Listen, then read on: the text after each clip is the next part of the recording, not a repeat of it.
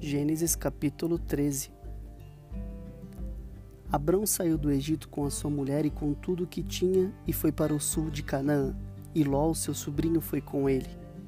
Abrão era muito rico, tinha gado, prata e ouro.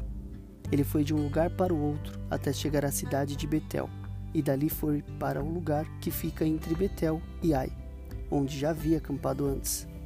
Abrão chegou ao altar que havia construído e adorou a Deus, o Senhor.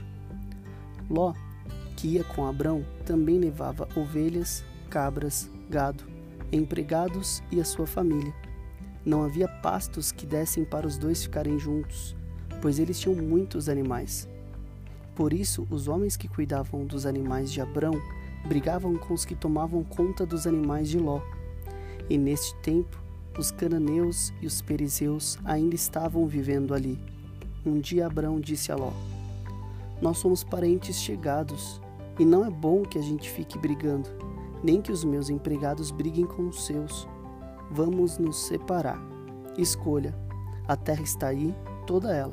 Se você for para a esquerda, eu irei para a direita. E se você for para a direita, eu irei para a esquerda.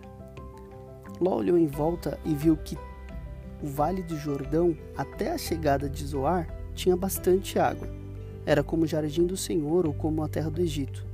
O vale era assim antes que o Senhor haver destruído as cidades de Sodoma e Gomorra.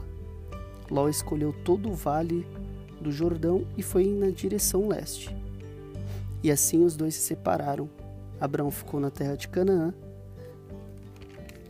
e Ló nas cidades do vale. Ló foi acampando até chegar a Sodoma, onde vivia uma gente má que cometia pecados horríveis contra o Senhor. Depois que Ló foi embora, o Senhor disse a Abrão: De onde você está?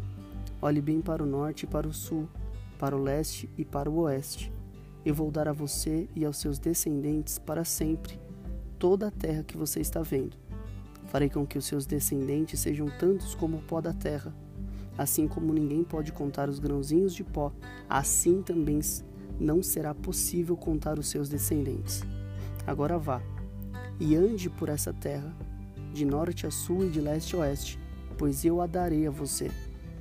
Assim Abrão desarmou seu acampamento e foi morar perto das árvores sagradas de Marne, na cidade de Hebron.